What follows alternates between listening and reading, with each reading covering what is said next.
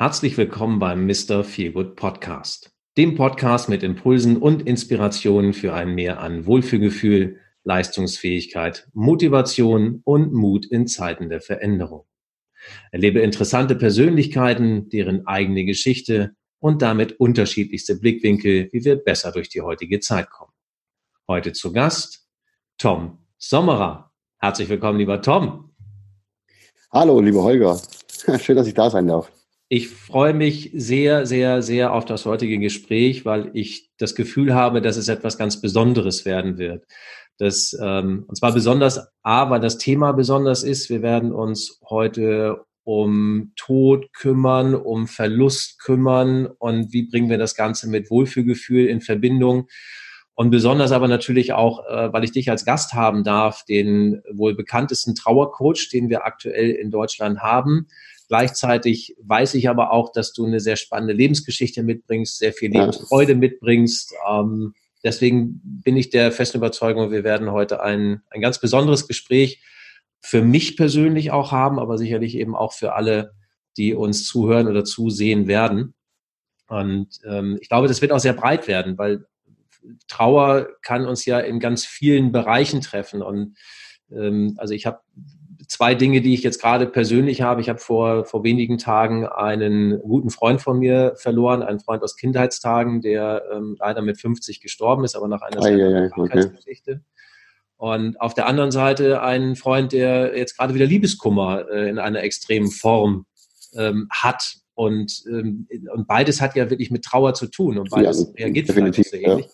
Deswegen bin ich der Überzeugung, wir werden viele Menschen erreichen freue mich sehr auf das Gespräch mit dir. Und bevor wir da richtig einsteigen, ähm, wäre es ganz schön, wenn du ein bisschen von dir erzählst. Wer bist du und äh, wie bist du zu dem geworden, der du heute bist?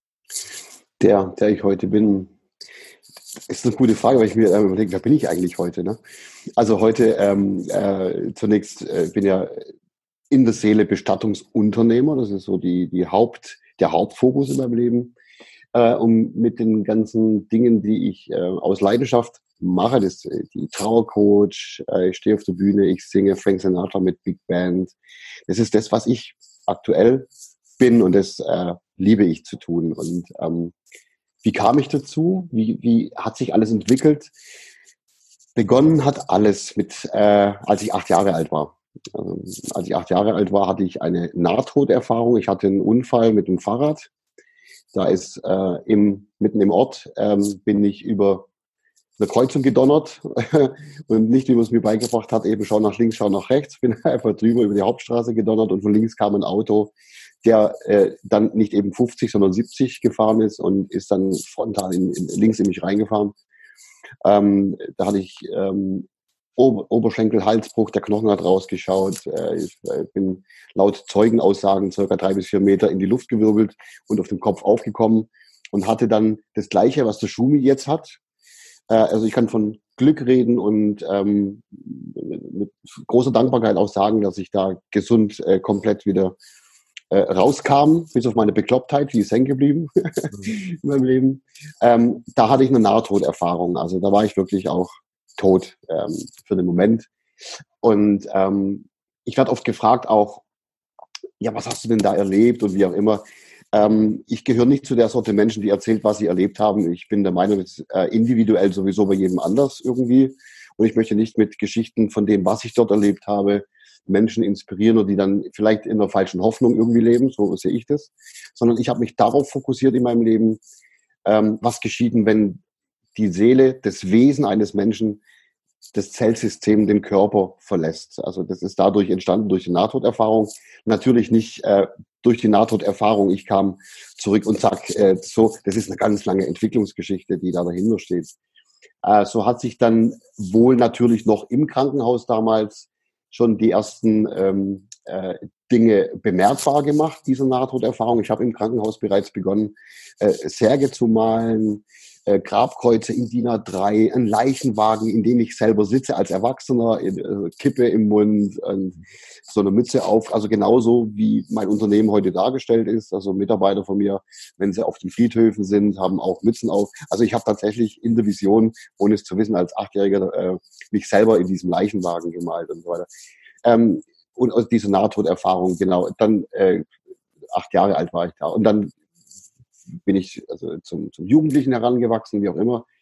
Ähm, und äh, als Jugendlicher hat sich diese Vision, dieser Wunsch, diese, diese, also nicht begründeter Wunsch, dass man jetzt, ich will das und das werden im Leben, sondern es war eine Passion, es war eine Vision, es war für mich klar, ich bin Bestattungsunternehmer. Also nicht, ich will das werden, ich bin es. Das, das war, ich kann, man beschreibt es ja als junger, junger, junger Mensch nicht so. Es ist ja, es war einfach da. Ich äh, habe das auch nicht hinterfragt. Logisch, wer, wer macht denn sowas als Jugendlicher vor allem?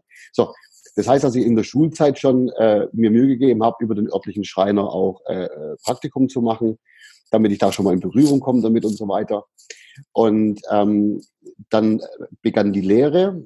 Und die Lehre, spannenderweise damals gab es eben noch keine Bestatterlehre, ähm, war ich zunächst mal als Kellner, äh, in der Kellnerlehre, also Hotelfachgehilfe. Hat mir auch viel Spaß gemacht, hat viel mit Menschen zu tun. Ich liebe es, Menschen zu begeistern, Menschen zum Lachen zu bringen, Menschen das Herz zu öffnen und ihnen Freude zu machen. Das ist meine, das, was mir am meisten Spaß macht im Leben was ich spannenderweise beim Bestattungsinstitut auch mache. Also nicht zum Lachen bringen, aber ähm, äh, ich öffne ihr Herz und ich bringe da Freude rein. Und das ist eben das, was ich tatsächlich sehr gut kann. Was durch diese Nahtoderfahrung äh, mitgegeben wurde. Ich kann das nicht anders beschreiben. Es gibt keine menschlichen Worte, um das zu beschreiben. Ich kann es nur so erklären. So, ähm, dann ging so berufliche Werk los. Die, die Lehre ging dann in die, in die Binsen.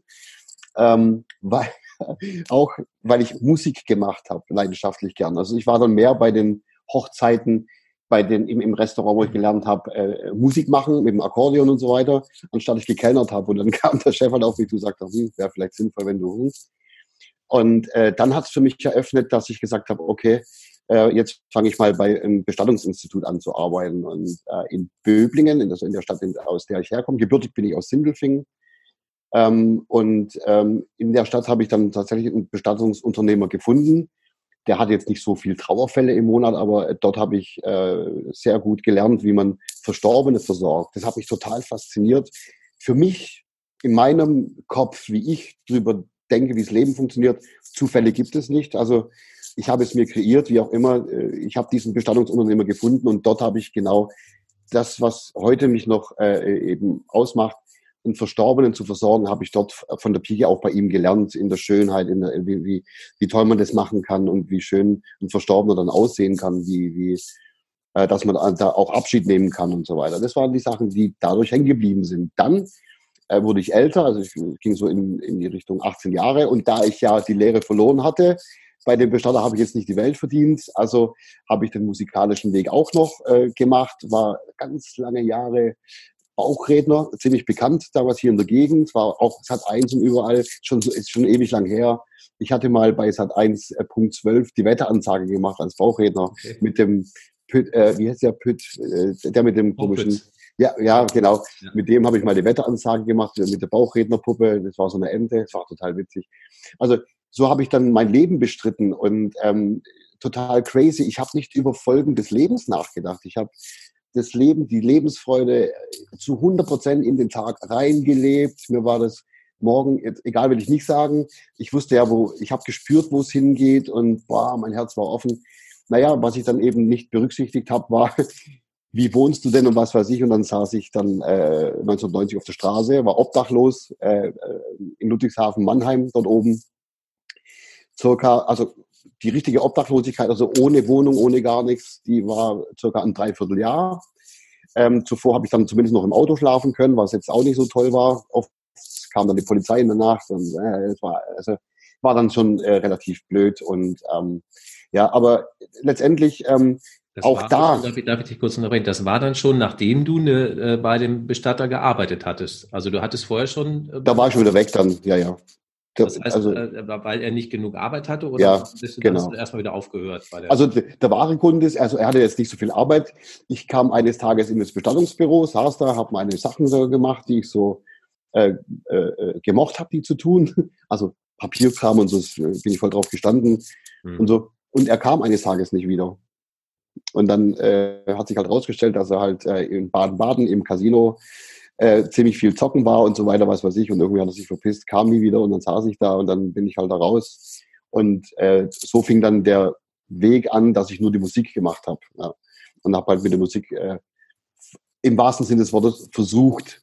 Das Wort selber hasse ich. Äh, aber tatsächlich habe ich es damals versucht, eben damit ähm, durchs Leben zu kommen und konnte irgendwann die Wohnung nicht halten und ähm, dann äh, bin ich halt äh, im Auto gelandet und vom mhm. Auto dann war das irgendwann auch nicht mehr machbar und dann saß ich komplett auf der Straße.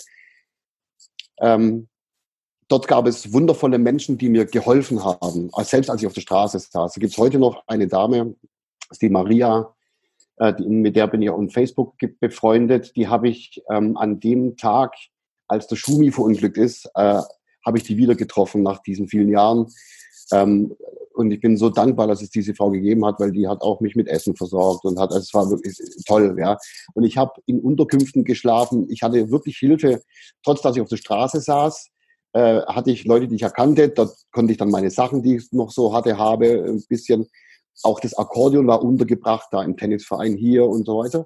Das heißt, ich habe auch, solange ich auf der Straße gesessen bin, trotzdem Musik gemacht abends. Also mir war, ich habe, ich bin jetzt nicht am Leid zerbrochen, dass ich auf der Straße sitze oder aufgeben gab es für mich auch nicht. Es war für mich nach wie vor diese große oh, Musik machen, Menschen begeistern. Das ist so groß, auch heute noch, ähm, dass, das, äh, dass ich das gut überstanden habe und habe mit dieser Musik dann halt ein bisschen Geld verdient und, und äh, äh, so weiter und so fort.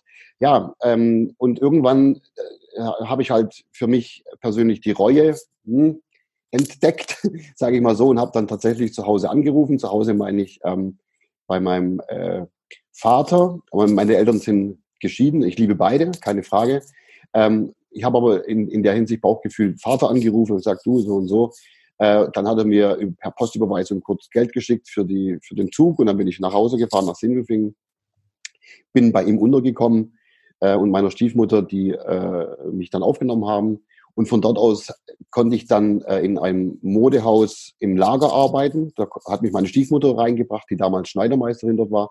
Und von dort aus hatte ich dann wieder eine Einzimmerwohnung.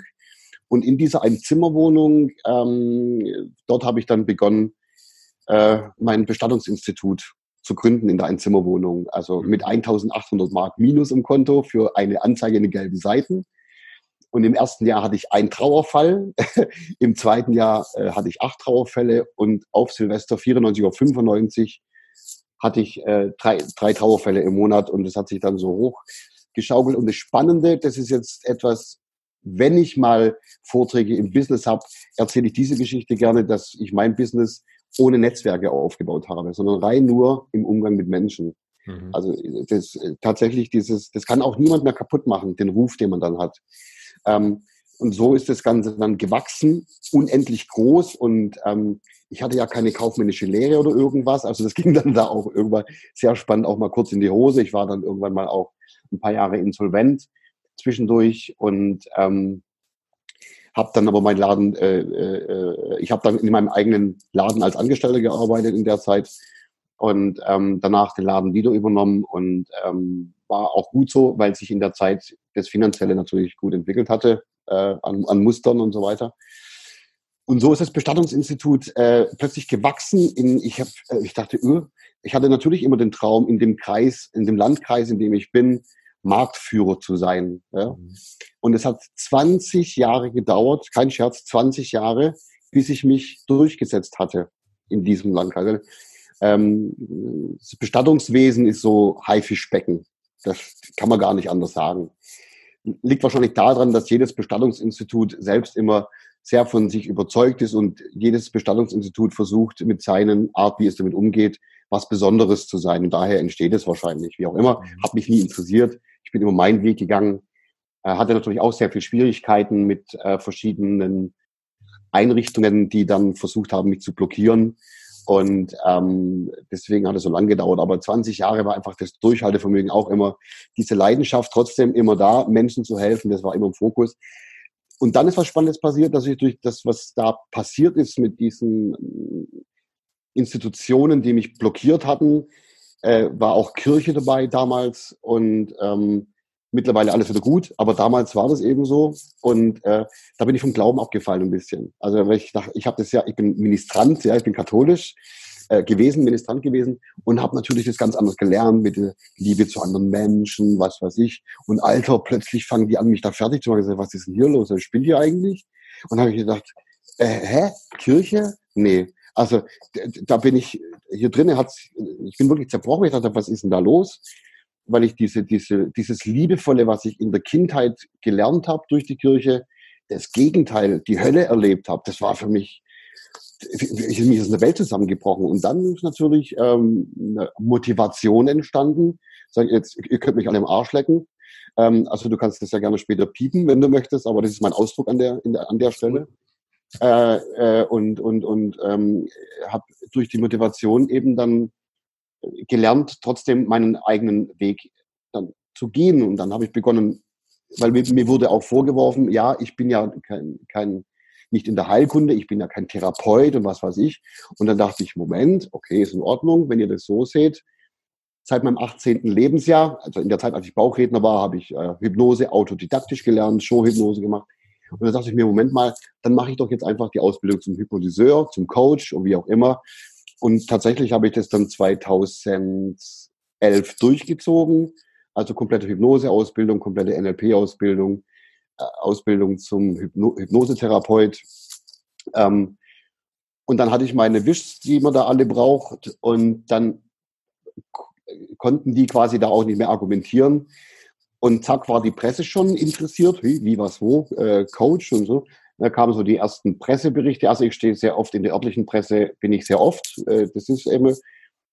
Ähm, und so kam es zustande, dass ich ähm, äh, dann meinen Weg auch gefunden hatte, ähm, ähm, mit dem, mit dem, mich zu, drauf zu fokussieren, auf das Abschiednehmen äh, an, an Verstorbenen und wie auch immer. Denn es, der Trauercoach ist zwar eine Geschichte, da können wir gerne gleich äh, kurz drüber reden. Mhm. Trauercoach ist eine Geschichte, hauptsächlich für Menschen, die länger über die, über die Gesundheit hinaus drunter leiden, also drei Jahre, vier Jahre, 15 Jahre, wie auch immer.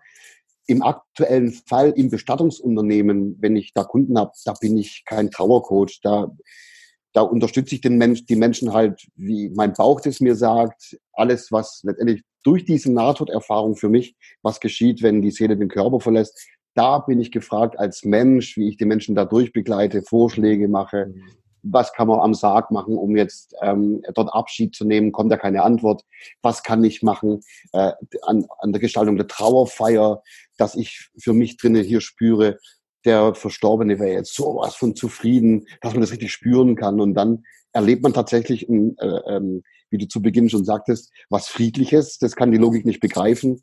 Und das ist die, die, die Mission, die ich als Bestattungsunternehmer habe, ja. Mhm. Das, und so ist das alles entstanden, genau. Eine äh, extrem spannende Geschichte, deswegen habe ich dich jetzt auch gerade überhaupt nicht unterbrochen, weil ich hätte keinen, keinen Punkt gefunden zu sagen, oh, jetzt müssen wir mal, äh, mal stoppen.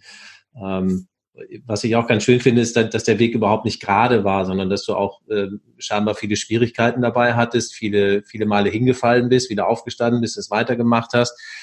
Und aus meiner Sicht, ich glaube, was dann auch am Ende dafür steht, du bist ein, wirklich ein Experte auf deinem Gebiet geworden und nicht jemand, der sagt, ich mache jetzt mal irgendetwas. Und das finde ich immer so wichtig in der heutigen Zeit, weil es gibt so viele, die sagen, ich bin jetzt die und die Person, ohne das aber als Expertise ähm, belegen zu können. Das sehe ich mhm. bei dir anders mit dem, was du gerade gesagt hast, als du gesagt hast, ich habe die Nahtoderfahrung gehabt. Ähm, und du sagst aber auch, ich spreche eigentlich nicht großartig darüber, wie diese Erfahrung gewesen ist. Ich äh, kenne auch andere Menschen, die, die auch von Nahtoderfahrungen ähm, mir berichtet haben. Und das, was ich mitgenommen habe, immer aus, aus deren Geschichten war, dass das was ganz, ganz Friedvolles gehabt hat für die, dass sie sich quasi aus einer Art Vogelperspektive ein Stück weit betrachtet haben, also gerade wenn solche Unfallgeschichten gewesen sind, ähm, und dass sie einfach zugeguckt haben, was passiert denn da, aber dass sich das ganz, ganz, ganz, ganz entspannt wie auf so einer Wolke angefühlt hat, ne? so, also weich irgendwie, dass man so eingebettet war. Ähm, aus meiner Sicht kann das ja ganz viel äh, Mut auch geben, wenn man jetzt über Trauer spricht und man sagt, ich habe, ich habe selber so eine Erfahrung gemacht was fällt dir dabei so schwer, selber deine Erfahrungen zu berichten? Also wenn es doch so was Trostspendendes ist, dass man sagt, ich weiß im Grunde genommen, wie sich Tod anfühlt und es fühlt sich, fühlt sich im Grunde genommen total friedlich und positiv an. Mhm. Ähm, das fällt mir gar nicht schwer. Es ist für mich klar, dass ich darüber nicht rede.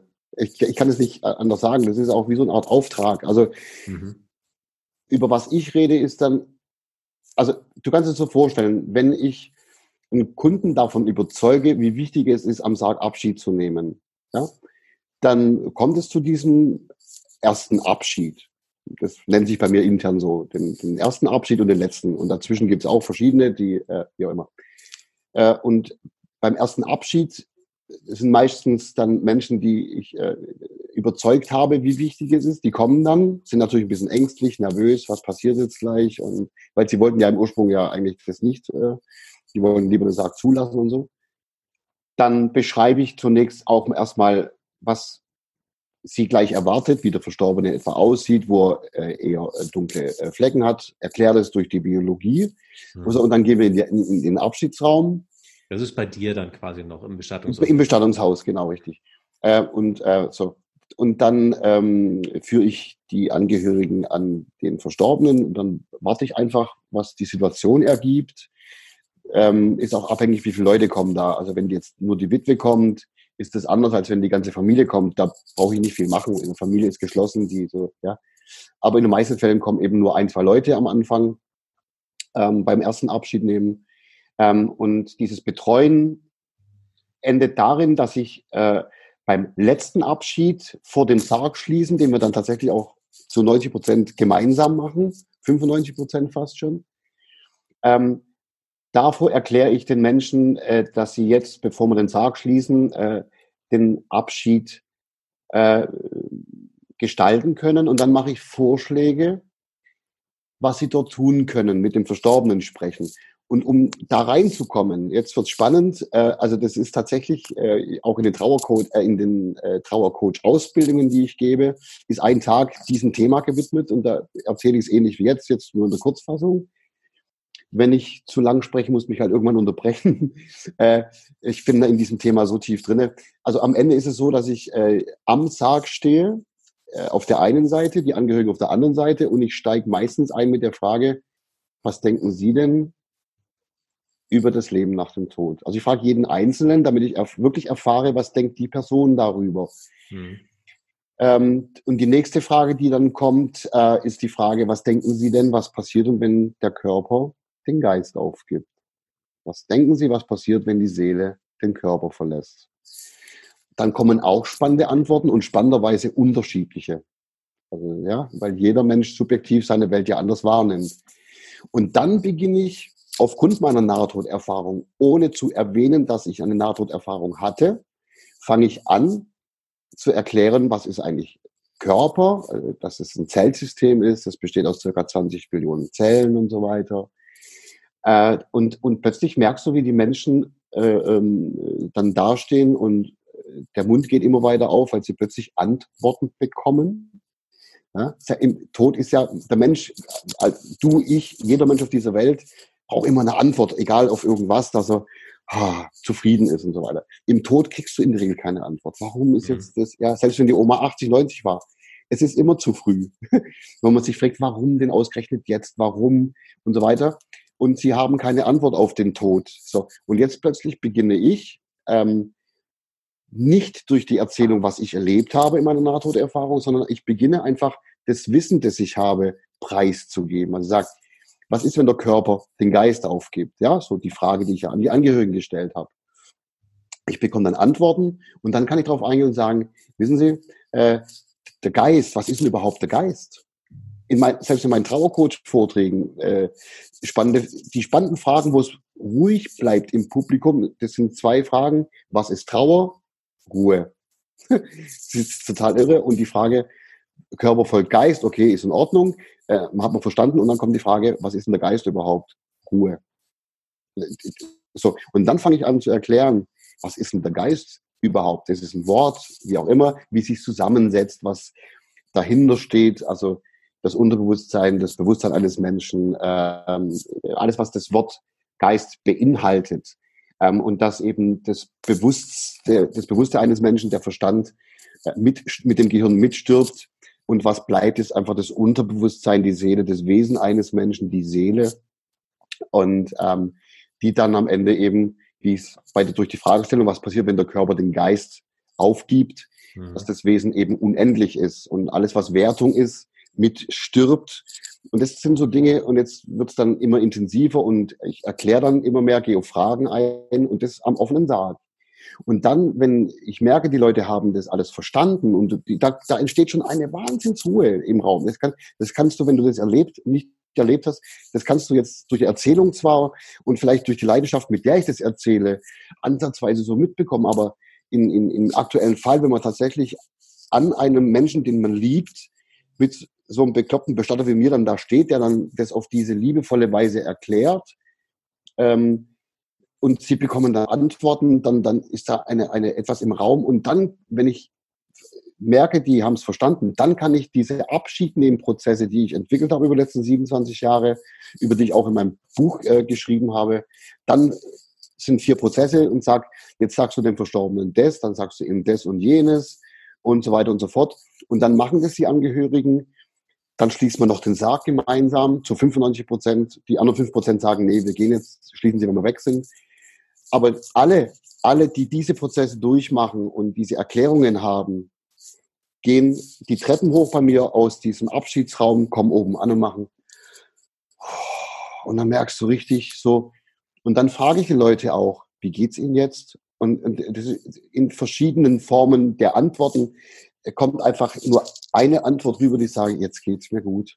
Hm. Und du, du siehst oft das Fragezeichen über dem Kopf, weil sie es nicht verstehen aber sie genießen es. Ja, also das ist das, was ich dazu entschuldige die lange Ausführung, aber es ist. Ja. Du merkst, dass ich genauso still bin wie, wie wahrscheinlich alle, die dann da lauschen. Ich finde es hochgradig interessant, deswegen wollte ich dich auch nicht unterbrechen. Ist die, du hast jetzt gerade über die Seele gesprochen, du sagst ja, okay, wenn man darüber spricht, äh, also bei Trauer frage ich gleich nach, äh, ist Stille im Saal und wenn man quasi über Körper und, und Geist oder Seele spricht, dann ist auch wieder Ruhe auf die Frage, also die reine Frage, was ist der Geist? Ja, genau, da, da ist Ruhe, ja. Entschuldigung. Ist das, ist das nicht vielleicht auch ein, ein Versuch, dass wir etwas, also dass wir etwas versuchen zu erklären, was wir nicht erklären können und das damit vielleicht eher verklären? Also wenn da jetzt jemand liegt, nehmen wir mal ein einfaches Beispiel, es ist, es ist jemand gestorben. Ähm, das, was, das, was bleibt an einem Verstorbenen, ist immer die Erinnerung. Das finde ich für mich persönlich total wichtig. Das, die kann mir ja keiner nehmen. Das ist das, wo Menschen weiterleben. Wenn ich an meine eigenen Großeltern denke, die, die vor vielen Jahren gestorben sind, dann habe ich deren Bilder noch genauso vor Augen, ähm, wie sie früher gewesen sind. Und ich kann die Stimmen hören und, und, und. Das finde ich total schön. Das ist für mich aber, dann, dann weiß ich, das sind Erinnerungen. Ist, ist so, ein, so ein Thema Geist vielleicht nur ein Versuch, ähm, den es aber eigentlich gar nicht gibt. Ich, ich, ich kann das auch ganz schwer, ganz schwer fassen, zu sagen, ja, fährt er jetzt was in den Himmel auf, wie bei Jesus und so. Ähm, wie siehst du das? Ja, also durch die Erfahrungen, die ich hatte, und das ist genau das, was am Sarg dann, als ich vorher sagte, dann geht es intensiv weiter mit verschiedenen Erklärungen. Ähm, dann folgt eben auch tatsächlich das, was du gesagt hast, dann, dann folgt eben auch meine Sichtweise, wie ich das sehe, ähm, äh, wie ich das wahrnehme. Ähm, ähm, äh, was ist denn die Seele überhaupt? Was ist denn der Geist überhaupt? Ich gebe mir Mühe, das mag jetzt vielleicht ein bisschen komisch klingen, das Wort Seele erst gar nicht groß in den Mund zu nehmen. Mhm. Das Wort Seele ist meiner Meinung nach einfach durchgelutscht, verbraucht und ähm, falsch in die Hälfte der Gesellschaft gelangt. Das hört sich jetzt wirklich total grausam an. Äh, natürlich ist die Seele die Seele, ist Gott gegeben, ist alles, alles ist gut, keine Frage. Äh, wir sind meiner Meinung nach alle unendliche Wesen. Es ist einfach, äh, in, äh, wenn man so nimmt, dann am Ende eine, eine, eine Gesamtheit äh, an, an, äh, an einer bestimmten Energie, die einfach so wundervoll ist, in der man sich befindet. Die Seele meiner Meinung nach, wie ich es gerne ausdrücke, das Wesen eines Menschen nach dem biologischen Tod verlässt sanft und sacht das Zellsystem äh, und befindet sich im Zustand des reinen Friedens. Mhm. Und genau das erkläre ich auch dann so auf diese Weise am Sarg, meine Sichtweise. Und dann wiederhole ich das auch nochmal im Zustand des reinen Friedens, also 100 Prozent. Da gibt es kein nicht mal Ansatz dazu, um bewerten zu können, boah, ist das schön. Das gibt's dort nicht. Es ist ein reiner Zustand, 100 Prozent. Denn die Bewertung, die jetzt möglich wäre, um zu sagen, boah, ist das schön. Das ist eine Nahtoderfahrung möglich, weil man wieder zurückkommt und der Verstand ist wieder aktiv. Der Verstand ist ja um das Gehirn rum vernetzt. Ähm, das Gehirn stirbt mit, der Verstand auch, Bewertungssystem stirbt auch mit, das ja ab dem achten Lebensjahr in etwa so aktiv wird im Leben so richtig, das, das Bewertungs- oder Wertungssystem. Und das existiert eben dann nicht mehr, weil es mit dem Körper und dem Gehirn mitstirbt. Das heißt, was bleibt, ist das reine Wesen. Der, wir sind im Grunde äh, Frieden. Also wir, wir können es gar nicht anders sagen. Und sich in dieser Energie zu befinden, äh, es ist ja nicht so, dass wir als Wesen irgendwo hingehen, hoch in den Himmel. Äh, das ist was, da kriege ich die Krise, wenn, wenn irgendjemand, ähm, das ist auch in Vorträgen, erlebe ich das, du sprichst vom Himmel, alle, alle gucken hoch, ich denke, was guckt ihr denn da hoch? Ähm, äh, verzeih mir mal diesen. Auch. Ich muss das ehrlicherweise, ich mache das auch. Ich kann, ja, ja. Sagen, warum, ich kann dir aber sagen, warum ich das mache. Weil es es in meiner einfachen Welt, in meiner einfachen Gedankenwelt einfacher macht. Es, es macht es anders. Natürlich, es, ja. macht es fassbar, ja. Es macht es irgendwie, dass ich sage, ja, aber es ist dann noch da und es ist nicht, ich spreche nicht über das Universum, über das All, sondern ich sage, ja, da oben vielleicht und, und, und ähm, als jetzt mein, mein Freund gestorben ist vor ein paar Tagen, ähm, war das auch so, dass ich nach oben geguckt habe und habe gesagt, mach es gut. Ja? Also das mhm. war so, das, das, ich finde, das hat was sehr Beruhigendes, wenn man, wenn man, und, und auch wenn du über, über, über Seele sprichst oder, oder was auch immer, wie, wie man es denn benennt, wenn, wenn jemand sagt, da verlässt etwas den Körper und es ist in einem Zustand reinen Friedens, das sind ja alles Versuche, es trotzdem noch ein Stück weit bildlich und anfassbar für die Person zu machen, die, äh, die jetzt gerade trauert, die als in der Bibel da ist. Deswegen kann ich das total nachvollziehen, wenn jemand in den Himmel guckt, wenn jemand über Himmel spricht und sagt, ja, vielleicht gucken die ja von da oben. Und ich, und ich habe auch nach wie vor die Vorstellung, dass mein, dass mein Opa von oben guckt und sagt, äh, er, ist, er ist vielleicht auch stolz auf diverse Dinge, die ich mache. Und vielleicht bewahrt mich das auch vor einigen Dingen, dass ich sie nicht tue, weil die könnten ja von oben zugucken. Also, hat sowas von, hat sowas von äh, die Welt einfacher machen. Aber es ist ja der gesamte Glaube, über den wir sprechen, versucht doch entweder auf der einen Seite Menschen einzuschüchtern oder auf der anderen Seite es Menschen einfacher zu machen. Also irgendwo noch einen Halt zu finden in irgendeiner Form. Ja, richtig, ja. Das also, ist aber doch das, was du, was du als, als ähm, ich, also als Bestattungsunternehmer, so wie du es machst, so wie ich das Gefühl habe, ähm, du versuchst es doch den Menschen eben auch ein bisschen begreifbarer zu machen, leichter zu machen, ähm, aber das auch mit bestimmten Bildern, die du ihnen mitgibst. Oder? Genau, genau, ja. genau. Also tatsächlich ist es in den Himmel gucken und die, was man so drüber denkt und wie man sich selbst Kraft gibt, ist natürlich sehr gut. Das ist gar keine Frage. Es, wie du sagst, es macht es einfacher. Das ist äh, gar keine Frage. Aber es löst wie man im Coaching so schön sagt, es löst das Problem nicht. Mhm. Das heißt, man kann danach noch nicht ähm, zielführend damit umgehen. Wäre auch Blödsinn äh, in, in den ersten vier Tagen. Das ist ja völliger Schwachsinn. Also erste vier Tage deshalb, weil ähm, im Durchschnitt ein Verstorbener, sage ich mal, vom, vom Tod bis zur Beerdigung im Durchschnitt vier Tage in so einem Aufbahrungsraum liegt. Deswegen hatte ich jetzt vier Tage gesagt. Ja. Ähm, die Trauerphase, die, von der man da immer spricht, ähm, von der man sagt, sie dauert ähm, im, im, Durchschnitt drei Jahre, also normale, äh, lässt sich auch gut erklären natürlich dann dadurch, indem man sagt, es gibt die ersten zwölf Monate ohne die Person. Im zweiten Jahr nimmt man die Erfahrung aus dem ersten Jahr ohne die Person mit, dann ist es schon einfacher und im dritten Jahr auch. Und wenn das dritte Jahr rum ist, dann äh, hat man es so langsam ins Leben integriert. Natürlich ist es individuell, man hat schlimme Schicksale, richtig ganz furchtbare Schicksale und wie auch immer. Und da helfen natürlich äh, äh, die, das, was wir als Kind geprägt bekommen haben im Religionsunterricht, in der Kirche, ich auch als Ministrant, das habe ich ja auch alles äh, beigebracht bekommen. Und ähm, ich, ich finde es auch wundervoll, dass es diese Metapher gibt, zu sagen, man kommt in den Himmel. Nur, nur wo es den Himmel gibt, ja, gibt es auch die Hölle, wenn man das jetzt so mal möchte. Das ist einfach so, wie ich drüber nachdenke. Und die Hölle gibt es nicht. Die gibt es nicht. Das ist äh, Quatsch. Äh, wer eine Nahtoderfahrung hat, da gibt es ja tausende von Menschen, wissen das, dass es das nicht gibt. Mhm. Und der Himmel ist auch nicht 100 Kilometer weit weg, denn die Vorstellung, wenn man genauer das hinterfragt, meine Oma, mein Opa ist jetzt im Himmel zum Beispiel, ähm, dann, wenn man das jetzt hinterfragt, äh, dann und man sagt, okay, warte mal im Himmel, man schaut da hoch.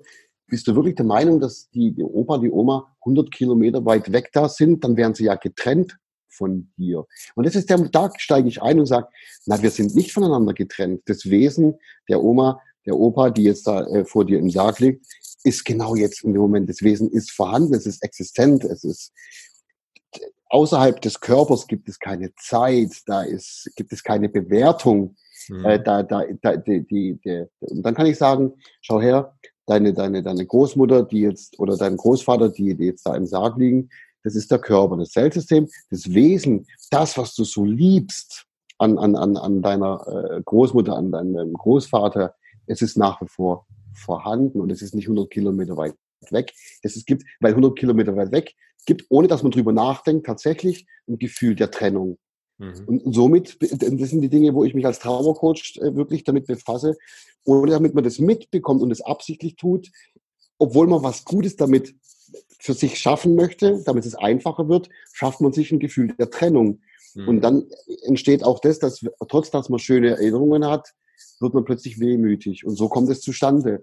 Und jemand mit dem, mit Trauernden, die jetzt schon länger in der Trauer drin stecken, drei Jahre, fünf Jahre, 15 Jahre war, glaube ich, das längste, was ich jetzt mal erlebt habe, mit jemand auch gearbeitet habe. Ähm, da hat, hat sich tatsächlich in der subjektiven Wahrnehmung die, die, die schönen, schönen Bilder und äh, auch, wie du sagst, das findet tatsächlich statt. Man kann die Stimme hören, wenn man sich daran erinnert. Auf der subjektiven Ebene ganz toll. Nur haben die Menschen das halt verknüpft mit dem Leid, das sie durch den Schock erfahren haben, durch die Verlusterfahrung. Mhm. Ja, und so verknüpft sich einiges im Hirn und wenn man das, wenn das, wenn sich das falsch verknüpft, dann sind schöne Erinnerungen plötzlich, fühlen sich bei jedem Impuls plötzlich irgendwie wehmütig oder traurig an. Und das ist natürlich nicht Sinn der Geschichte, sondern für mich ist wichtig, Menschen dabei zu unterstützen, äh, sie zu lehren, wie sie äh, es schaffen können, sich an den Verstorbenen zu erinnern und ruhig, gelassen in der Seele zu bleiben, im Gegenteil sogar was Warmes zu spüren, weil das Wesen ist nach wie vor existent und mhm. spürbar. Wir wollen gleich noch mal so ein bisschen über diesen, über diesen Prozess sprechen, den man da durchmacht und äh, was man vielleicht auch tun kann, damit es einem eher besser geht, vielleicht schneller besser geht. Was mich interessiert als Frage, ich habe zum Glück, sage ich bis heute, noch nie einen toten Menschen gesehen nicht aus der Nähe, also jetzt äh, maximal, sage ich mal, im Fernsehen, ja, aber ansonsten eben noch nicht. Wann war das bei dir das erste Mal, dass du, dass du einen toten Menschen gesehen hast? Ich kann mich nicht genau erinnern, wie alt ich da war. War ich drei, war ich vier, war ich fünf? Das war, das war der Urgroßvater mütterlicherseits. Da weiß ich aber, also das ist noch als bildhaft da, wie ich dann äh, nach der Leichenhalle sind wir vor der Trauerfeier, haben das Grab kurz angeschaut, wo die Urgroßmutter schon drin lag. Das weiß ich noch. So in der, in der Trauerhalle, die äh, weiter oben gelegen war, da, da habe ich den Urgroßvater gesehen. Also das ist so. Dann als Achtjähriger ähm, da wo meine Großmutter väterlicherseits gewohnt hat, hat sich, hat sich mal eine vom äh, Hochhaus gestürzt, vom 24. Stockwerk. Äh, da, schon da war auch die Neugier, da, das will ich jetzt sehen, was da passiert ist. Natürlich war die abgedeckt, gar keine Frage. Aber ähm, man hat eben dort alles gesehen, was man eben sieht, wenn ein Mensch nach so vielen Metern, 24 Stockwerk, äh, da runterknallt. Und ähm, da musste am Ende noch der Ölwagen kommen und ich bin von Anfang, wo die Polizei da angefahren ist, abdecken, dort stehen geblieben. Also oberhalb, das wurde abgesperrt, aber man, ich konnte quasi den Blick trotzdem äh, draufwerfen und es hat, äh, es war für mich, ich weiß, wie bekloppt sich das anhört, aber es war für mich eine Faszination. Also ich war, ich hatte da gar keine Angst. Und als Ministrant, als, um was habe ich mich gerissen? Nicht um die Hochzeiten oder sonst irgendwas. Ich habe mich um die Beerdigungen gerissen. Mhm. Dort habe ich auch verstorbene Menschen dann immer gesehen es hat immer eine bestimmte Faszination ausgelöst, insbesondere eben nach der Nahtoderfahrung, mhm.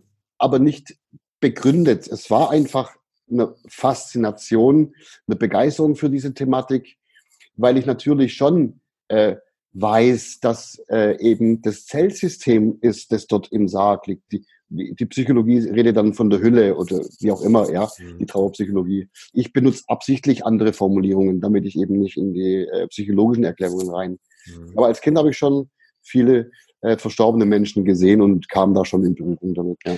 Könnte ich mich jetzt in irgendeiner Art und Weise darauf vorbereiten oder könntest du sagen, das ist das, was dich erwarten wird, wenn es mal nicht durch Unfalltod und sowas, das meine ich überhaupt nicht. Also nicht durch schreckliche Ereignisse, aber durch, äh, ähm, durch einen natürlichen Tod, der, der eintritt, könnte ich mich jetzt in irgendeiner Form darauf vorbereiten, was mich da erwarten würde? Ja, ähm, in gewisser Weise ja. Ähm,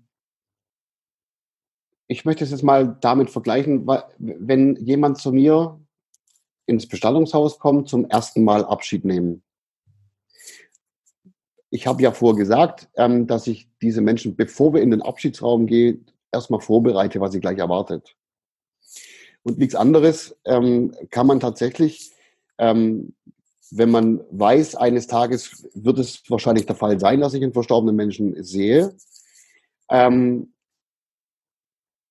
die Frage ist, sehe ich dann dort einen äh, wirklichen fremden Menschen, weil es ein Unfall ist, zu, zu dem ich jetzt komme, wie auch immer, oder ist es tatsächlich bei einer Beerdigung, wo ich äh, noch äh, den Verstorbenen sehen kann oder in einem Bestattungshaus tatsächlich einen Termin ausmachen kann, um hinzugehen.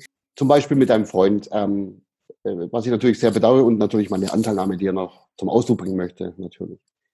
Ähm, wenn wir da Kontakt gehabt hätten, du hättest mich irgendwie kontaktiert und ich hätte dich überzeugen können, Abschied zu nehmen von ihm.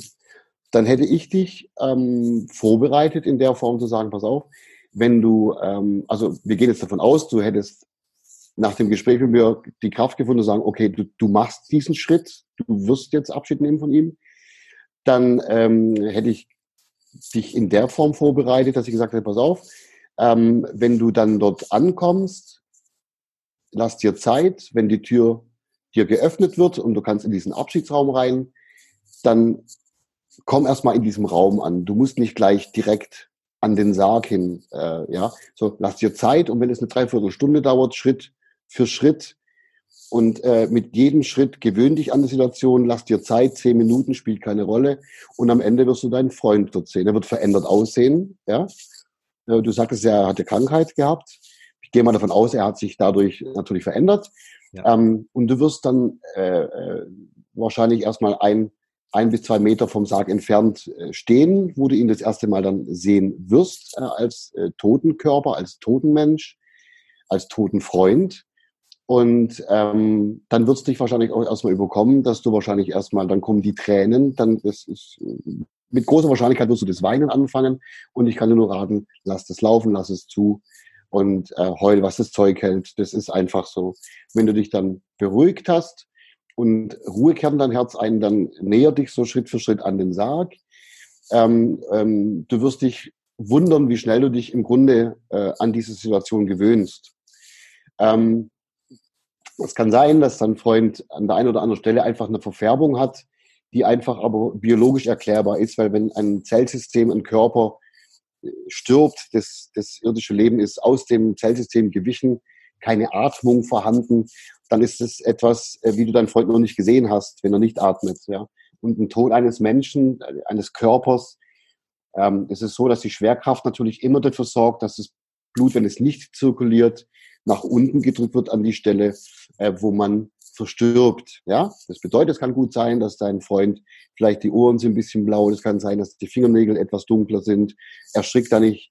Es hat nichts damit zu tun, dass er Schmerzen hatte oder irgendwas. Das ist einfach die Biologie, die jetzt äh, tätig ist. Ja, mhm. so und dann kann ich dir nur empfehlen, ähm, wenn du äh, dann ähm, bereit bist, also das heißt, du hast die Ruhe gefunden, hast dich mit der Situation arrangiert, dann kann ich dir nur empfehlen, ähm, berühr ihn auch. Berühr seine Hände, berühr seine, streichel ihn ruhig an den Backen, wie auch immer, berühr die Hände und natürlich wirst du merken, dass sich dies wesentlich kühler anfühlt als üblich. Es kann sich sehr kalt anfühlen, was dann darin begründet ist, dass äh, er zuvor vor der Aufbauung in einer Kühlung war, der Körper, ja. Wie auch immer. Er, er strickt da nicht, ähm, äh, es tut ihm nicht weh, das ist äh, die Biologie, das weißt du. So, aber wenn du diesen Schritt schon gehst, dann wirst du dir eine Kraft in dir sammeln, wo du denkst, wow. Also wenn du dann äh, auch den Raum wieder verlässt, wirst du auch danach merken, was für eine Stärke du gezeigt hast, und eine Kraft du gezeigt hast. Und wenn du zur Ruhe kommst, dann wirst du mit Sicherheit in irgendeiner Form auch ihn, wie auch immer, das kann ich dir sagen, wie, weil du ein Individuum bist, äh, ihn spüren können. Und wenn das kommt, dann ähm, äh, atme tief ein und genieße es. Mehr kann ich da nicht sagen. Wenn du der Meinung bist, du spürst ihn, frag ihn nichts. Kann keine Antwort kommen. Es ist Schwachsinn. Bewertung ist nicht mehr möglich. Mhm. Aber ähm, wenn, du sein, wenn du der Meinung sein wirst, dann, dass du ihn spürst, während du seine Hand hebst, dich bedankst, was er wie dein Leben geprägt hat, wie viel Spaß ihr zusammen hattet, was weiß ich, was du ihm sagst, bedank dich bei ihm und wie immer. Und wann immer du der Meinung bist, du spürst ihn, genieß es und so. Und ähm, so würde ich, hätte ich dich dann vorbereitet. Und so kann man sich auch vorbereiten, dass man einfach wissen sollte, ein verstorbener Mensch sieht ähm, definitiv ein ganz klein wenig anders aus wie zuvor. In der heutigen Zeit, in der Bestatter ganz andere technische Möglichkeiten haben, wie vor 20 Jahren das der Fall war, also wir Bestatter sind in der Lage, den Mund so zu verschließen, dass er schön zu ist, dass die Augen zu sind. Vor 20 Jahren war das nicht der Fall. Und das kennen wir, du, ich, von früher.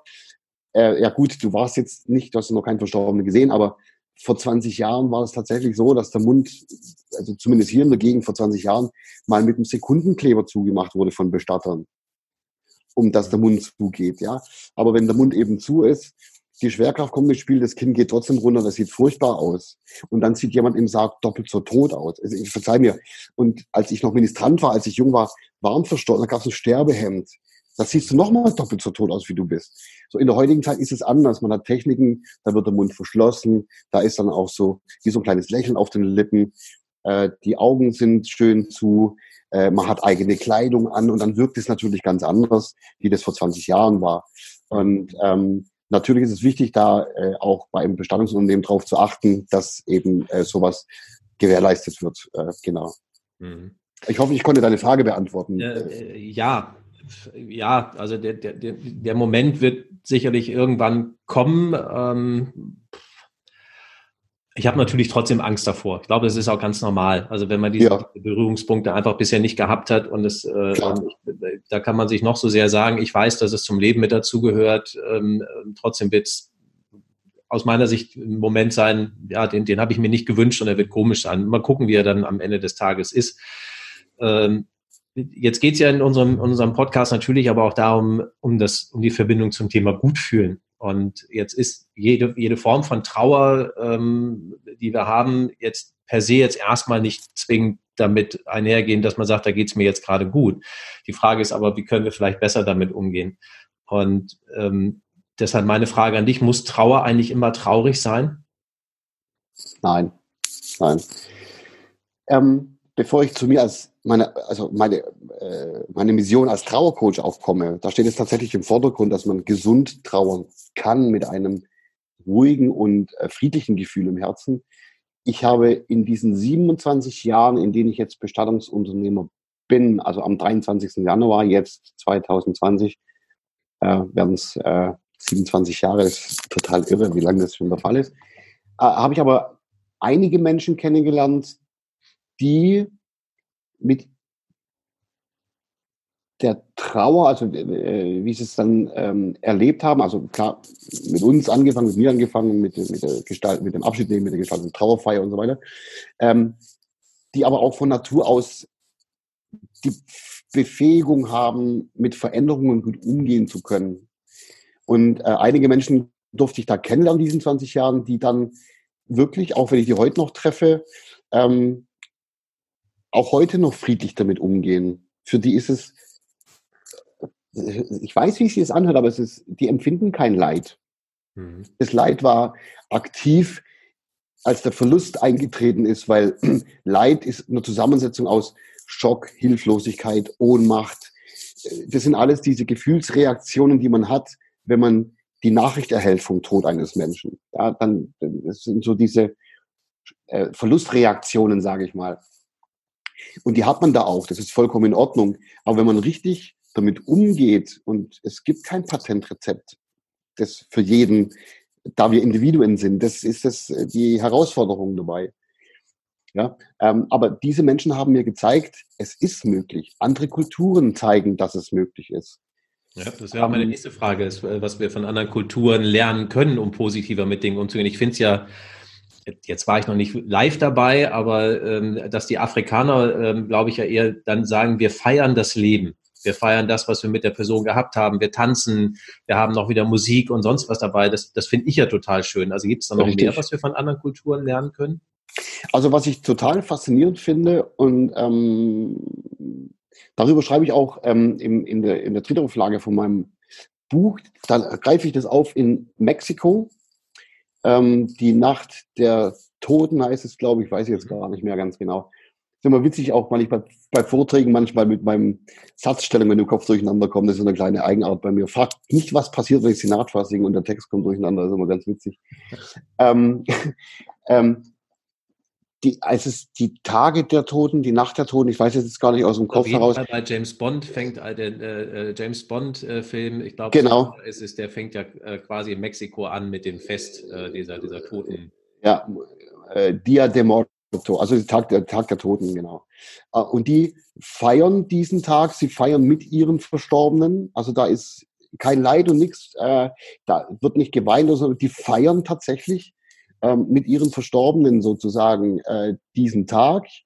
Ich finde es total faszinierend, wie das gemacht wird. Und ich glaube, da könnten wir und da könnten wir schon was lernen. Es geht aber immer um die Bereitschaft. Will ich es denn anders haben? Und da ist der Knackpunkt. Und das ist die größte Herausforderung, für mich als Trauercoach zumindest, ähm, diesen, diesen, diesen Knackpunkt. Denn wenn jemand tatsächlich äh, über, über den gesunden Zeitrahmen hinaus plötzlich feststeckt in der Trauer, weil sich eben angenehme Erinnerungen mit dem Gefühl der Hilflosigkeit plötzlich verknüpft haben und im Gehirn ein Muster, das kann man gar nicht mehr ändern im Groben. Äh, jeder Impuls sorgt dann dafür, dass man sofort weinen muss und, und, und. Das geht ja gar nicht mehr anders.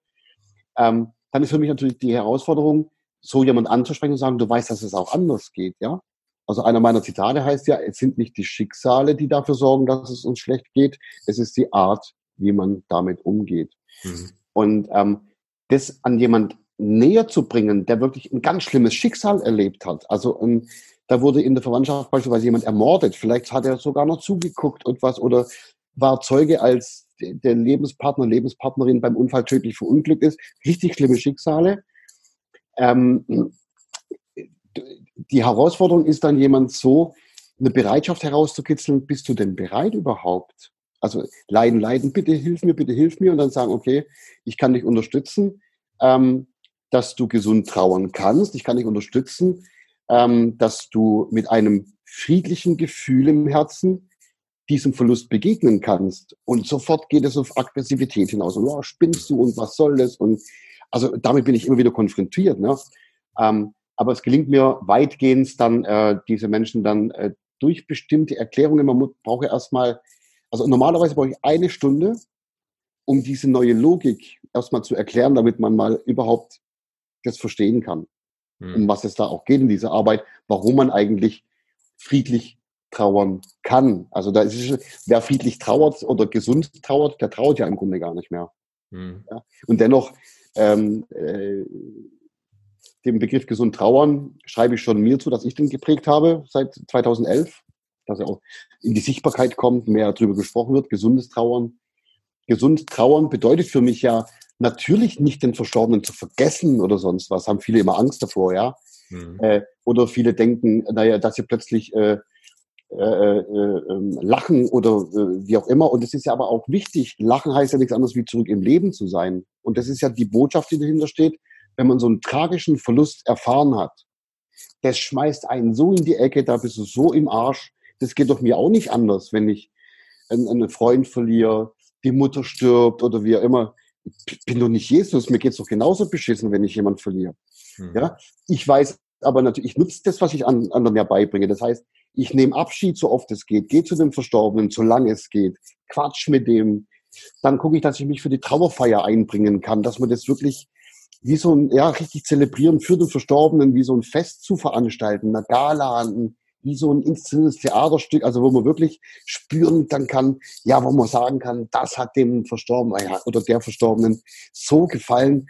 Wow, das war richtig cool, was wir da gemacht haben. Also dann hat quasi jetzt bei der Beerdigung von Jan Fedder in einer extrem guten Art und Weise. Richtig, ne? ganz genau. Und deswegen für jeden, der jetzt nicht aus Hamburg kam und auch unter dem Verlust von Jan Fedder gelitten hat, beste Möglichkeit, die Trauerfeier anzuschauen, um mhm. damit dabei zu sein. Und dann löst es auch etwas aus, das eben gut ist so. Und ähm, darüber hinaus ist es ja wichtig, dann auch, wenn man diese Sachen hinter sich hat, dann braucht man schon auch für sich selbst diesen, diesen Schritt zu entscheiden, okay, jetzt muss ich aber zurück ins Leben. Also jetzt muss ich loslassen, ja, wie man so schön sagt. Die Frage ist, wie lässt man denn los? Das ist nicht so einfach, wenn man jetzt mit insgesamt im Leben allgemein mit Veränderungen nicht gut umgehen kann, dann wird es ziemlich, ziemlich, ziemlich schwer. Und dafür zum Beispiel biete ich dann Kurse an, wo ich die Menschen tatsächlich unterstützen kann, um die Art, wie sie mit Trauer umgehen, sie dabei zu unterstützen, damit sie das ändern können, um Ruhe ins Herzen zu kriegen. Ja, mhm. das ist für mich wichtig. Was, was wäre denn für dich, wenn du, wenn du sagst, ähm, so die, vielleicht hast du sie, vielleicht hast du sie auch nicht, keine Ahnung, weil, weil wir vielleicht auch zu individuell sind, das kann ich jetzt gar nicht sagen. Ähm, hättest du so, so die drei aus deiner Sicht besten Tipps, wenn jemand jetzt in der Situation ist, wo er trauert, jetzt und jetzt mal, mal unabhängig davon, ob es jetzt ein Tod eines Menschen ist, aber wir nehmen einfach mal einen Verlust eines Menschen, das kann ja, oder ein, überhaupt ein Verlust. Das kann ja äh, ähm, der Tod eines Menschen sein, das kann vielleicht der Verlust des Arbeitsplatzes sein, das kann ähm, die Trennung von einem anderen Menschen sein, also wo ich diesen Schockmoment quasi erlebe. Hättest du so, so drei Dinge, wo du sagst, das sind Tipps, die könnte ich eigentlich jedem mitgeben? Ich bin ein Mensch, der, ähm, also ich muss immer zunächst forschen, wie mache ich das, wenn ich einen Verlust erlebe. Tod, Trennung, was weiß ich, ich habe in meinem Leben schon ein paar Trennungen hinter mir. Verlust der Wohnung, was weiß ich, solche Dinge. Mhm. Und ich habe mich tatsächlich auch mal gefragt, wie mache ich das eigentlich, wenn ich sowas erlebe? Und einer meiner ersten Tipps entsteht einfach nur daraus, wie ich es für mich äh, äh, erlebe. Versuchen, so schnell wie möglich zur Ruhe zu kommen. Ich habe gemerkt, das ist bei mir äh, Gott sei Dank ein, ein festes Muster. Wann immer ich was Schlimmes erlebe, denn als Bestattungsunternehmer äh, kommen ja auch viele zu mir, weil ich Unternehmer, weil ich Bestattungsunternehmer bin, Freunde, wie oft kriege ich, bin in einer guten Stimmung, kriege einen Anruf, wo es heißt, du, die Elvira ist gestorben. Und ich, was? So. Ähm, äh, in der, äh, ja, wie soll ich, wenn ich solche Dinge erlebe, habe ich bei mir selber beobachtet, Schock ist wie bei allen anderen auch das Erste, was bei mir jetzt passiert, Schock. Was darauf sofort direkt dann passiert ist, ich komme zur Ruhe. Ich werde mir in Bruchteilen von Sekunden klar, das kannst du sowieso nicht ändern. Mhm. Das wäre vielleicht, vielleicht ist das der Tipp 1. Der eine macht Tipp 1 zu Tipp 2 und umgekehrt. Bei mir kommt immer zuerst diese tiefe Ruhe. Dann kommt im zweiten, und das ist der Tipp 2 eben, also Tipp 1, gib dir Mühe, trainiere zur Ruhe zu kommen werde dir klar, dass das, was du gerade erfahren hast, das wirst du jetzt und ab heute sowieso nicht ändern können. Das ist eins dieser bescheuerten Nachrichten, auch die ich ja gar nicht wollte in meinem Leben. Mhm. Jetzt ist diese bescheuerte Nachricht da. Okay, ich kann es nicht ändern. Deswegen, ich glaube, die Reihenfolge Ruhe ist sinnvoll, um dann sich das klar zu werden. Und im dritten, mach dir einen Plan. Was mhm. mache ich, was mache ich jetzt der Reihenfolge nach? Das kann man nur, wenn man in der Ruhe ist. Mhm. Okay. Was, ist, was mache ist ich? Das, ja. Ist das auch etwas, wo du sagst, äh, kann ich das, kann ich das präventiv trainieren? Kann ich, äh, also kann ich überhaupt irgendetwas präventiv machen, um äh, mit solchen Verlustsituationen besser umgehen zu können, wenn sie denn eintreten? Also ich präventiv denke ich, ist es sinnvoll, sich mit Literatur zu beschäftigen, auch mit dem Trauercoach Thomas Sommerer, was er so schreibt, was er so in, in, in den Medien von sich gibt. Also präventiv definitiv. Auch Kübler-Ross äh, ähm, hat tolle Literatur geschrieben. Ähm, präventiv ist auf jeden Fall, denke ich, sehr, sehr wichtig. Wenn man in irgendeine Vorbereitung gehen will, was die Gesellschaft definitiv sollte, ähm, kann ich nur sagen, sich viel damit beschäftigen, Interesse dazu finden, äh, über den Umgang mit Tod, über den Umgang mit Verstorbenen, über den Umgang mit Trauer. Je mehr man sich beschäftigt und nicht nur mit Literatur, die beschreibt, was passiert denn seelisch, wenn das eintritt, weil dann weißt du und kannst vielleicht wie ein Professor toll erklären, warum du dich so scheiße fühlst. Das bringt dir gar nichts. Also wenn man sich präventiv schlau macht, Suchliteratur, die lösungsorientiert ist, was, wie gehe ich denn damit dann um? Also verschiedene Wege. Und glaub mir, Literatur, wo du durchliest und denkst, nee, das ist nichts für mich, weg. Andere Literatur, wo du frisst, wo du drückst, oh ja, das ist so, ja.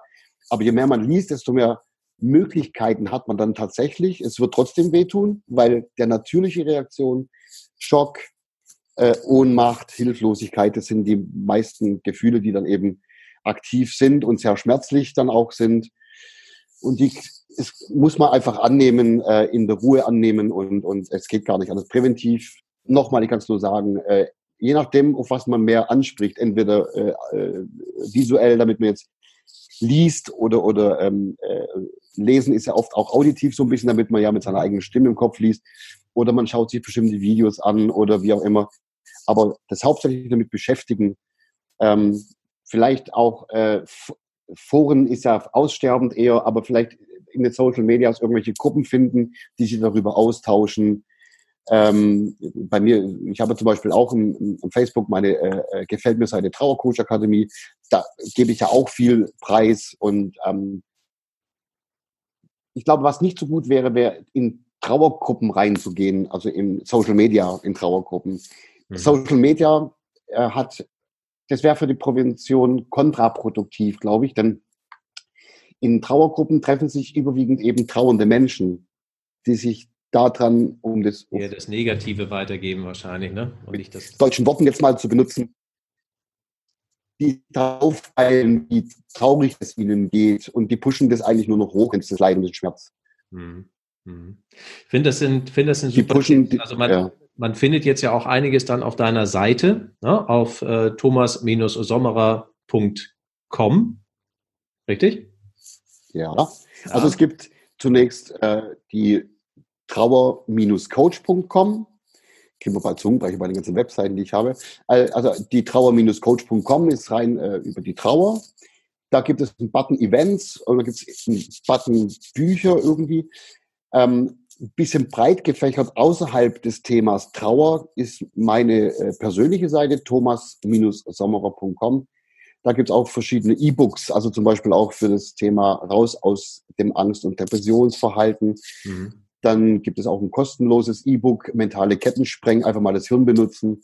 Also das sind so Literatur. Äh, dann gibt es auch äh, Trauerbezogen, gibt es ein E-Book, ähm, das ist äh, der Trauercoach Ratgeber Gesund trauern, ins Loch fallen war gestern. Und ähm, gibt auch das äh, Hardcover-Buch von mir bei Amazon oder über den BOD. Ähm, äh, dieses Buch, ähm, das ich 2016 äh, geschrieben habe. Das ist natürlich sehr ausführlich. Äh, das ist nur zu empfehlen, ich kann es nur so sagen. Da Alle, spreche ich jetzt nur hören, das Buch heißt Der Trauercoach. Ne? Ja, genau, der Trauercoach, äh, Thomas Sommerer, Neue Wege der Trauerarbeit. Und das sind wirklich neue Wege. Da sollte man wirklich offen sein äh, für, für Neues, so wie auch immer. Genau. Ich finde das super, wenn man da weitermachen kann. Äh, sag mir doch mal, ähm, das, das ist für mich noch eine ganz wichtige Frage, warum ist Trauer positiv?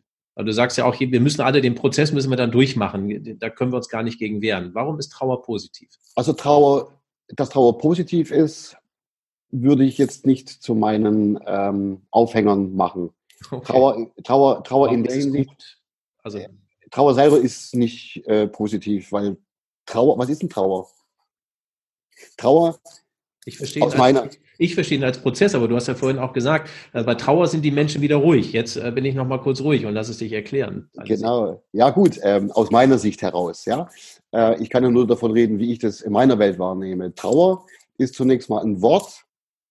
Punkt. Und dieses Wort Trauer beinhaltet, wie du sagst, den Prozess, aber nicht den Prozess der Trauer, sondern den Prozess, den man erlebt, wenn man einen Verlust erleidet.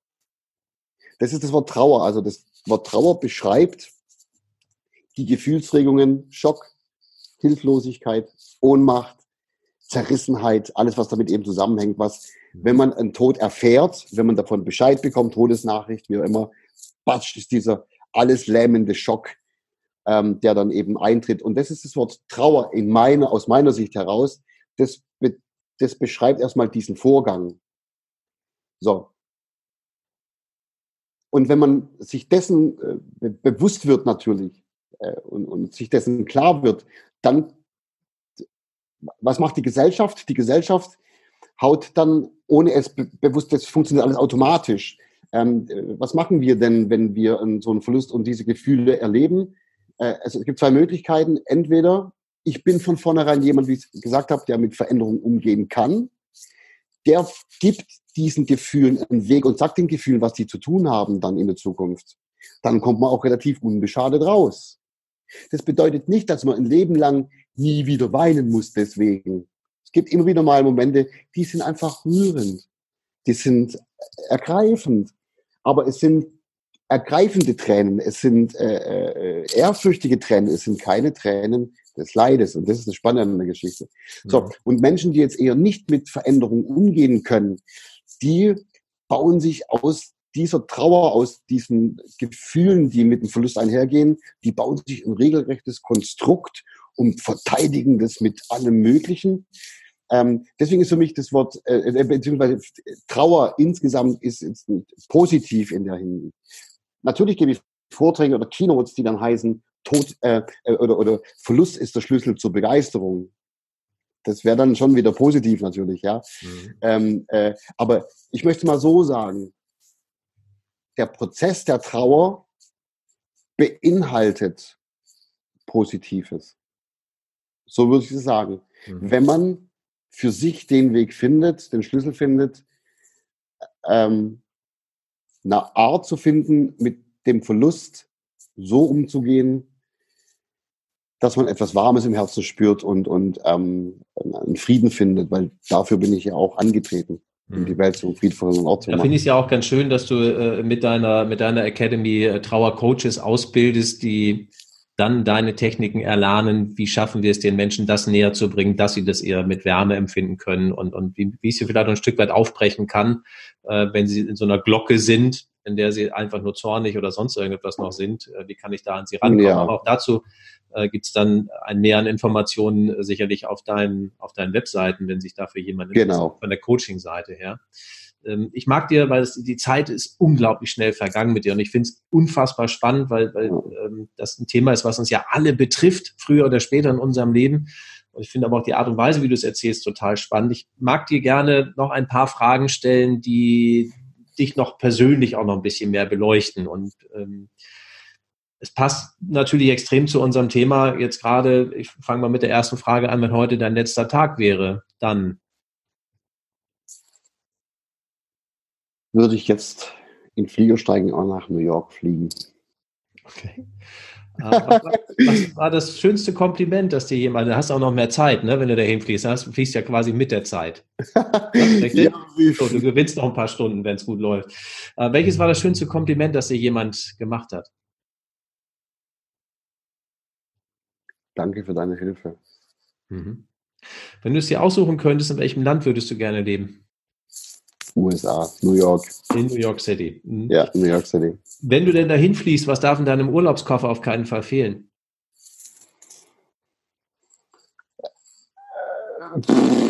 Mein Laptop. Wenn du könntest, mit wem würdest du gerne für einen Tag die Rollen tauschen und warum? Egal, eine lebende oder äh, nicht mehr lebende Person. Die Rollen tauschen. Mhm. Das ist eine total, da muss ich ganz kurz überlegen, mit wem würde ich gerne mal die Rollen tauschen? Puh, ich glaube mit Dr. Richard Bandler. Weil? Also der Begründer von NLP, das äh, für diejenigen, die es nicht wissen. Äh, ja. Ich denke, dass, ähm, also ich für mich, äh, äh für den es sehr wichtig war, meine NLP-Ausbildung über jemanden zu machen, der bei ihm gelernt hat weil nach Orlando zu fliegen, um das selber bei ihm zu machen, das war mir zu weit. Ähm, Finde ich es toll, dass auch der Bändler strukturiert ist, jemand, der äh, sagt, wenn da jemand kommt, der leidet, will ich da nicht zugucken, ich will da kurz was machen, dass es ihm gut geht und er sein Leben wieder genießen kann. Und deswegen würde ich, glaube gern mal in dem seinem Kopf rein äh, äh, drin sein, einfach mal um zu gucken, ob das ähnlich ist wie bei mir. Schön. Wenn du die absolute Wahrheit über eine Sache erfahren könntest, welche Frage würdest du stellen?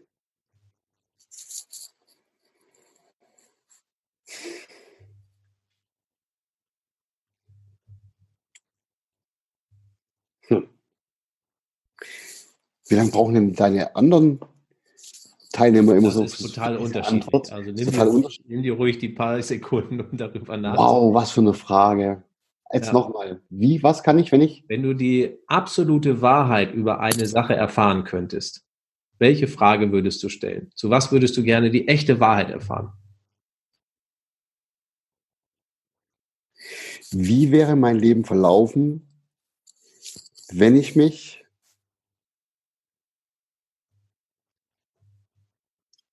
als 18-Jähriger anders entschieden hätte? Mhm. Mhm. Okay. Wenn du eine Sache auf der Welt, das ist jetzt die letzte Frage, die ich dir gerne stellen möchte, wenn du eine Sache, nee, vorletzte ist es, wenn du eine Sache auf der Welt verändern könntest, welche wäre das? Das kam akustisch nicht ganz an. Wenn ich, wenn ich wenn du äh, eine Sache äh, auf der Welt verändern könntest, welches, äh, was würdest du gerne verändern? Frieden. Den Frieden unterstützen, den Frieden größer machen, ihn, ihn intensiver zu gestalten. Mhm. Dann komme ich mal zu meiner finalen Abschlussfrage.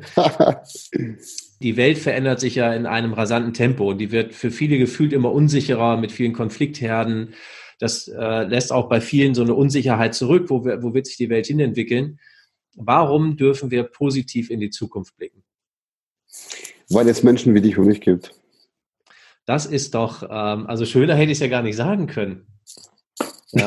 Lieber Tom, ich, ich kann, wir, wir haben länger gemacht als eine normale Episode und ich habe das Gefühl, dass, dass, es, dass die Zeit verflogen ist, dass es unglaublich kurzweilig war. Mhm. Dieses, dieser Wunsch von mir oder diese Hoffnung, die ich hatte, dass es, dass es eine besondere Episode werden kann, die hat sich für mich total erfüllt. Weil ich finde, dass du sehr, sehr offen über die Themen gesprochen hast, dass du uns das sehr nahbar gemacht hast, was passiert im, im Moment eines Verlustes, wie können wir vielleicht aber auch damit umgehen. Deswegen äh, sehe ich da schon den Zusammenhang wieder zwischen, zwischen dem Thema Trauer, aber auch zwischen äh, dem Thema Gutfühlen in Zeiten der Veränderung. Mir hat die Stunde mit dir wahnsinnig viel, oder mehr als eine Stunde sogar, wahnsinnig viel Spaß gemacht. Ich kann nur ein äh, ganz, ganz ehrliches und tiefes Dankeschön an dich richten, dass du deine Gedanken mit uns geteilt hast. Freue mich, ähm, wenn wir demnächst wieder in Kontakt treten. Drücke dir ganz fest die Daumen, dass ganz viele Menschen äh, sich als Coach ausbilden lassen in der Trauer Coach Academy. Die Daten dazu geben wir auch nochmal in den Show Notes mit. Ähm, ich glaube, dass dein, dein Job und deine Arbeit, die du da machst, ganz, ganz wertvoll sind für unglaublich viele Menschen. Mir bleibt ein Dankeschön an dich zu sagen, an unsere Zuhörer und auch Zuschauer, je nachdem, ähm, wo man uns gerade gelauscht hat. Ich freue mich auf die nächste Episode für heute. Ganz, ganz lieben Dank, lieber Tom. Dankeschön. Danke, dass ich da sein durfte, lieber Holger, dabei sein durfte. Danke, dass du dir so viel Zeit genommen hast und ich so viel reden durfte. Von Herzen gerne. Dankeschön. Tschüss. Ciao.